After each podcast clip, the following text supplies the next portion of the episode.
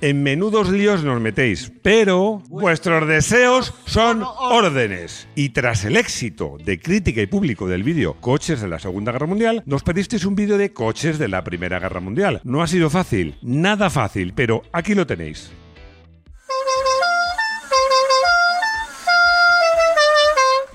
Bienvenidos a Garaje Hermético. Enciérrate con nosotros.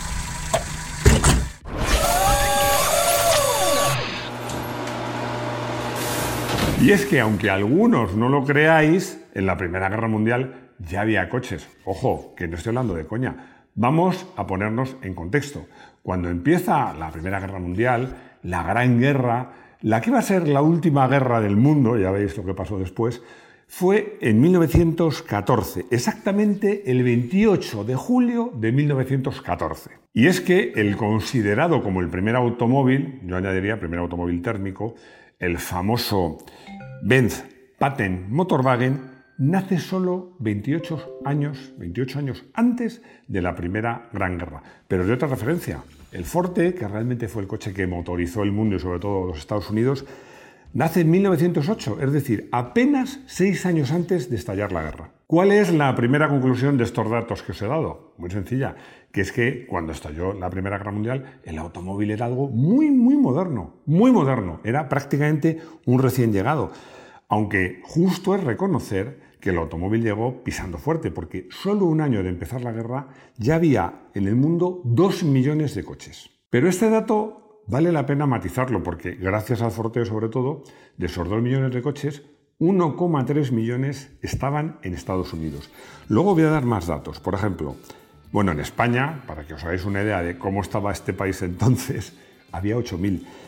200, muy lejos de los 250.000 que había en el Reino Unido, que con diferencia el país europeo donde más coches había, 100.000 en Francia y solo 60.000 en Alemania. Pero hay más datos a tener en cuenta. Todos eran todoterreno. Me hace mucha gracia cuando se habla, por ejemplo, del Jeep y se dice que era el primer coche de todoterreno. Realmente no es verdad. Realmente no es verdad. Realmente, cuando nació el automóvil, se podría decir que todos los coches, todos sin excepción, eran todoterreno. ¿No te lo crees? Pues es muy fácil, muy fácil de explicar. Es que sencillamente no había carreteras. No había carreteras. Las, algunas zonas centrales de las ciudades estaban pavimentadas, no todas. Muchas tenían calles de tierra, pero entre ciudades se iba por caminos que no siempre, no siempre estaban en buen estado, y menos cuando llovía. Por supuesto, no eran de tracción total, no, pero eran muy altos, con ruedas de mucho diámetro. Además tenían un cambio con una primera muy corta para manejarse por cualquier situación y como os digo, la distancia del coche al suelo era, era muy grande. Además, eh, ya veréis cuando hablemos de los coches de la Primera Guerra Mundial que la diferencia entre lo que era un coche grande y un camión ligero no, estaba muy clara. A veces el chasis incluso era el mismo, pero eran coches nacidos pensando en que tenían que moverse básicamente por caminos sin asfaltar. Un poco se puede decir que no es que no se hubiera inventado el concepto TT, es que en realidad lo que no se había inventado era el concepto de carretera asfaltada como Dios manda. Ojo, y eso incluye el firme, pero incluye los servicios, por ejemplo, la posibilidad de repostar, que no era nada fácil. Nada que ver con lo que tenemos hoy día. Caros y complicados. Los coches eran caros, yo diría que muy caros. Por eso los tenían gente rica, profesionales, digamos, gente del taxi o de, que hacía reparto de mercancía, o servicios públicos tipo bomberos, ambulancias, ese tipo de cosas. Porque además de ser caros, eran caros de mantener y eran complicados de manejar. Fijaros eran complicados de manejar y de mantener, que os voy a contar, no es una anécdota, es una recomendación que hacía Bugatti para sus coches. Fijaos lo que decía. Antes de arrancar un coche en frío, recomendaba sacar el aceite del coche, es decir, tumbarse debajo, quitar el tapón, sacar todo el aceite, calentarlo a unos 80-90 grados y cuando estaba caliente, verterlo de nuevo en el coche y entonces arrancarlo ya con el aceite caliente. Imaginaos, ¿os imagináis eso ahora? Por eso, aunque ojo, esto es una cosecha, es cosecha mía, eh, no es de extrañar que a los primeros conductores profesionales se le llamara chauffeurs, que literalmente es calentadores, porque había que calentar el coche. Bueno, en español, en castellano solemos decir chofer o chofer. Chofer mejor, ¿no? Chofer, chofer. El rival, los caballos. En esos años, El rival natural del automóvil, para muchas cosas y otras para el ejército, eran los caballos. Bueno, vamos a ser justos. Yo creo que sería más correcto decir que el rival de los caballos y de las carretas tiradas por caballos era el automóvil. ¿Y qué ventajas tenían esos modernos automóviles sobre las carretas de caballos? Bueno, es verdad que no comían, los caballos comían y los coches no, pero había que echarle gasolina. Pero es que los coches tenían una ventaja, eran más rápidos y sobre todo eran inagotables comparado con una carreta de caballos. Podían ir mucho más lejos y mucho más rápido. Para un ejército tener una brigada motorizada realmente era una ventaja importante porque podían ir con cargas más pesadas, más rápido, más lejos. En cambio, pues con un caballo era imposible hacer cientos de kilómetros. Era imposible. La ventaja era enorme para una brigada motorizada. Y esta ventaja quedó muy muy clara en una ocasión que os vamos a contar ahora mismo. La increíble historia de los taxis del Marne. La verdad es que lo que voy a contar ahora, esta historia, daría por sí, daría para un vídeo específicamente de esto. Es una historia muy, que a mí me gusta mucho. Pero bueno, hoy, como decimos los periodistas, os la voy a contar en titulares. Os cuento la situación. Primera Guerra Mundial, los alemanes se acercaban a París y había que salir a su encuentro para pararlos. Pero ojo, no solo que estuvieran lejos, es que el frente era de 200 kilómetros. ¿Cómo llevar a unos 6.000 soldados rápidamente cada uno a donde era necesario que estuviera. Era realmente un reto. Se barajó la opción del tren, que había trenes, pero claro, el tren era lento y además el tren iba a un sitio concreto y de ahí había que distribuirlos a pie lentamente. Bueno, para cuando hubieran conseguido llevarlos en tren y distribuirlos a pie, los alemanes habrían llegado ya a París sin problemas. Y fue al general francés Gallieni al que se le ocurrió una idea brillante. ¿Por qué no le llevamos al frente a estos chicos en taxis? Dicho y hecho. Cogieron, pues requisaron 630 taxis, que además eran casi todos Renault AG1, a razón de 5 soldados por taxi, eso sí, pertrechados con armamento, con víveres, con todo lo necesario. Y la historia termina en que en apenas dos días 6.000 soldados franceses estaban perfectamente distribuidos a lo largo del frente, con toda su munición, todos sus víveres y además, muy importante, completamente descansados porque no habían tenido que dar ni un solo paso. Eso sí, os doy un detalle de interés.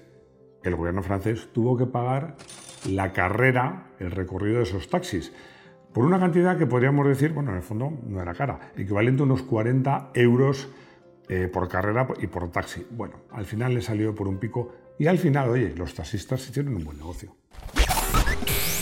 Los más representativos. Bueno, llevamos un buen rato hablando de la primera, no sé cuánto. Casi ocho minutos, te enrollas mucho. Ah, ocho minutos es muy poco. Hombre, es que había que poner en contexto eh, la situación de, de, cómo estaban las cosas en la Primera Guerra Mundial. Y ahora ya vamos a empezar a hablar de los coches yo más que coches diría vehículos, porque hay de todo. Ya os he comentado antes que la diferencia entre un coche grande y un vehículo ligero, un camión ligero, era muy poca, y además que muchos eran, algunos eran ambulancias, otros eran vehículos de transporte, y había muchos eh, camiones y, y vehículos y coches que se blindaban y eran blindados ligeros. Hay un poco de todo. Austin blindado. Por lo general, ya lo iréis viendo, lo más corriente lo que se solía hacer era partir, como os digo, de un coche grande, un camión ligero, y adoptar un buen blindaje y un armamento ligero. Este coche, este Austin, nació específicamente como una necesidad cuando estalló la guerra. De hecho, nació solo un año después de comenzar las hostilidades. Se partía de un coche normal, de un turismo normal, en un Austin Sedan, que se conocía, tenía el nombre del modelo, el Colonial 30 caballos, se le montaba un blindaje muy ligerito, una ametralladora y ala, a la guerra. Ford T. Seguramente que Henry Ford, cuando diseñó su afamado modelo T, que como sabéis fue un éxito absoluto, nunca pensó que este coche iba a participar en la guerra, pero es que cuando estalló la Gran Guerra, como os he dicho, el Ford T era, iba a decir de los pocos, no, probablemente el único coche relativamente asequible, fiable y fácil de conducir. Así que muchos de estos modelos cruzaron el charco para ayudar a los aliados en este conflicto. Y era un coche muy, muy apreciado. Hizo las funciones que más adelante hizo el Jeep. Y estuvo en servicio, fijaos, en muchos casos prácticamente hasta la llegada del propio Jeep. Jeffrey Poplawko. En esta guerra sucedieron cosas que con los ojos de día nos parece muy difícil de imaginar. Por ejemplo, que los rusos lanzasen un vehículo blindado sobre la base de un automóvil americano.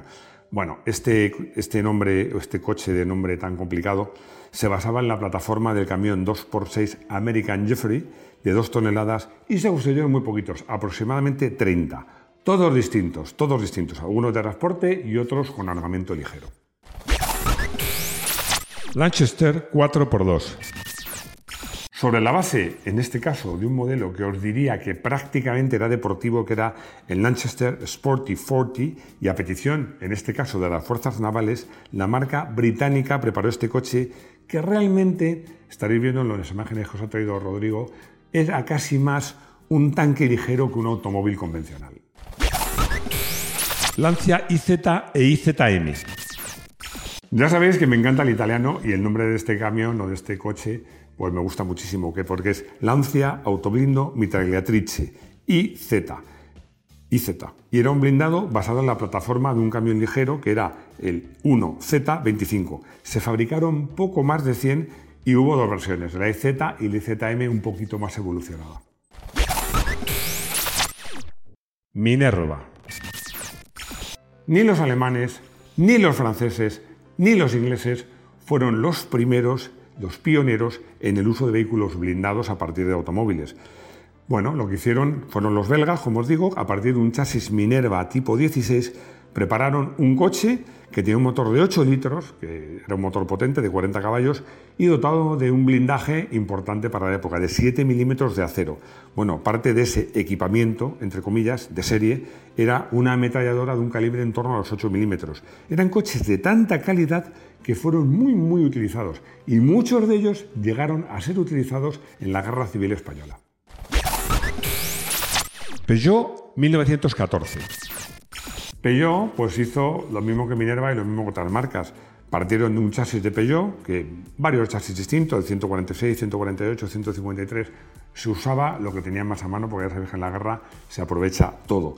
El motor era uno un motor más modesto, cuatro cilindros de 40 caballos, y el blindaje también, el motor era menos potente, el blindaje tenía que ser menos pesado, era de 5,5 milímetros.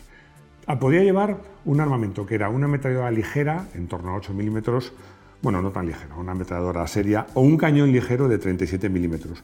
Eso sí, corría mucho porque en buenas condiciones alcanzaba los 40 kilómetros hora, que ahora os parecerá poco, pero para la época, insisto que lo estamos comparando con carretas de caballos, era un verdadero tiro.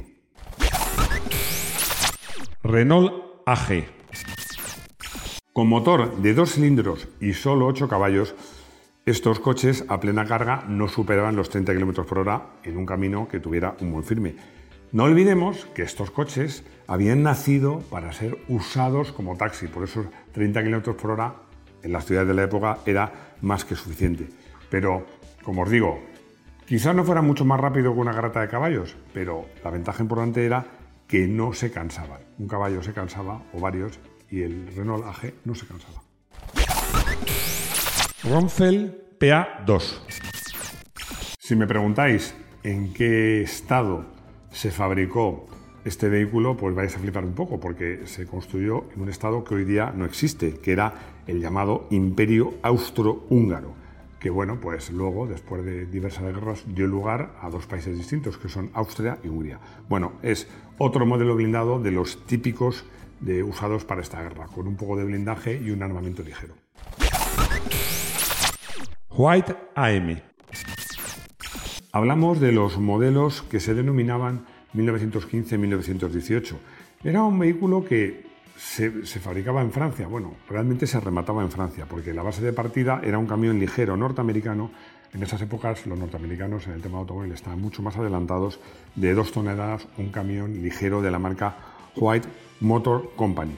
Este tipo de vehículos ya llevaban, como os digo, generalmente una ametralladora pesada o artillería ligera, que era lo más usado en esta gran guerra.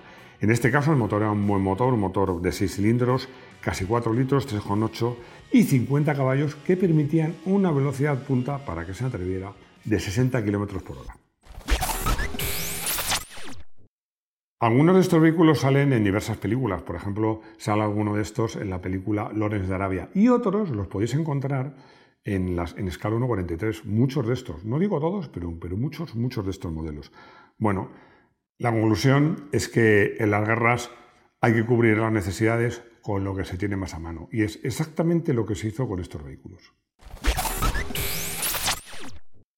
Para mí he elegido como coche del día un coche porque la historia me encanta, que es el Renault AG, que era el taxi del Marne, porque no digáis que no molaría mucho tener uno de estos taxis en nuestro garaje hermético. Enrique Gonache, en el consultorio, me hace una pregunta que me ha llamado mucho la atención, me ha hecho mucha gracia. ¿Desde cuándo los coches llevan faros? La respuesta es desde siempre. O sea, los coches nacieron con faros. Porque bueno, desde que nacieron los coches, pues la gente, igual que las jarretas, pensaba que podía, le podía tocar que se le hiciera de noche en un viaje o viajar de noche. Es cierto que desde los primeros faros, que eran una candela, un candelabro de aceite, a los faros de ahora ha pasado mucho. Pero los faros lo llevaron siempre. Amparo me dice, es de Valencia, que ha oído que Ford fabricó el modelo T en España. La respuesta es que sí, lo fabricó. Lo fabricó en 1920 en Cádiz. Bueno, eh, los empezó a fabricar en Cádiz, luego se trasladó a Barcelona, pero luego, más tarde, llegó la, guerra civil y se acabó. Ford volvió más tarde eh, a España, al emplazamiento que ahora tiene, en Almusafes, un, un pueblo, bueno, una ciudad muy cerca de Valencia, pero eso ya fue en 1976, cuando salió el primer Ford Fiesta. Por cierto, un modelo que se va a dejar de fabricar, como hemos contado en un vídeo titulado Vida y muerte del Ford Fiesta, que si no lo habéis visto, os aconsejamos que lo veáis. Ya hemos llegado al final del vídeo, un vídeo que hemos hecho a petición vuestra. Muchos me lo habéis pedido a través de los comentarios, otros muchos a través del, área de miembros, que tenemos un área de miembros. Bueno, hemos hecho un vídeo muy divertido sobre gorras, que yo os aconsejo que veáis. Ya sabéis que no, que no soy coleccionista, pero soy acumulador. Bueno, os recuerdo que son 0,99 euros al mes. Nada más, espero que os haya gustado el vídeo. Muchas gracias por estar ahí. Muchas gracias por vuestro like, por vuestros comentarios, por estar suscritos y espero veros de nuevo en nuestro garaje hermético. Hasta pronto.